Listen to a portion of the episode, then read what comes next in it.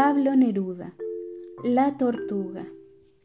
La tortuga que anduvo tanto tiempo y tanto vio con sus antiguos ojos, la tortuga que comió aceitunas del mar más profundo, la tortuga que nadó siete siglos y conoció siete mil primaveras, la tortuga blindada contra el calor y el frío, contra los rayos y las olas, la tortuga amarilla y plateada con severos lunares, ambarinos y pies de rapiña, la tortuga se quedó aquí, durmiendo, y no lo sabe.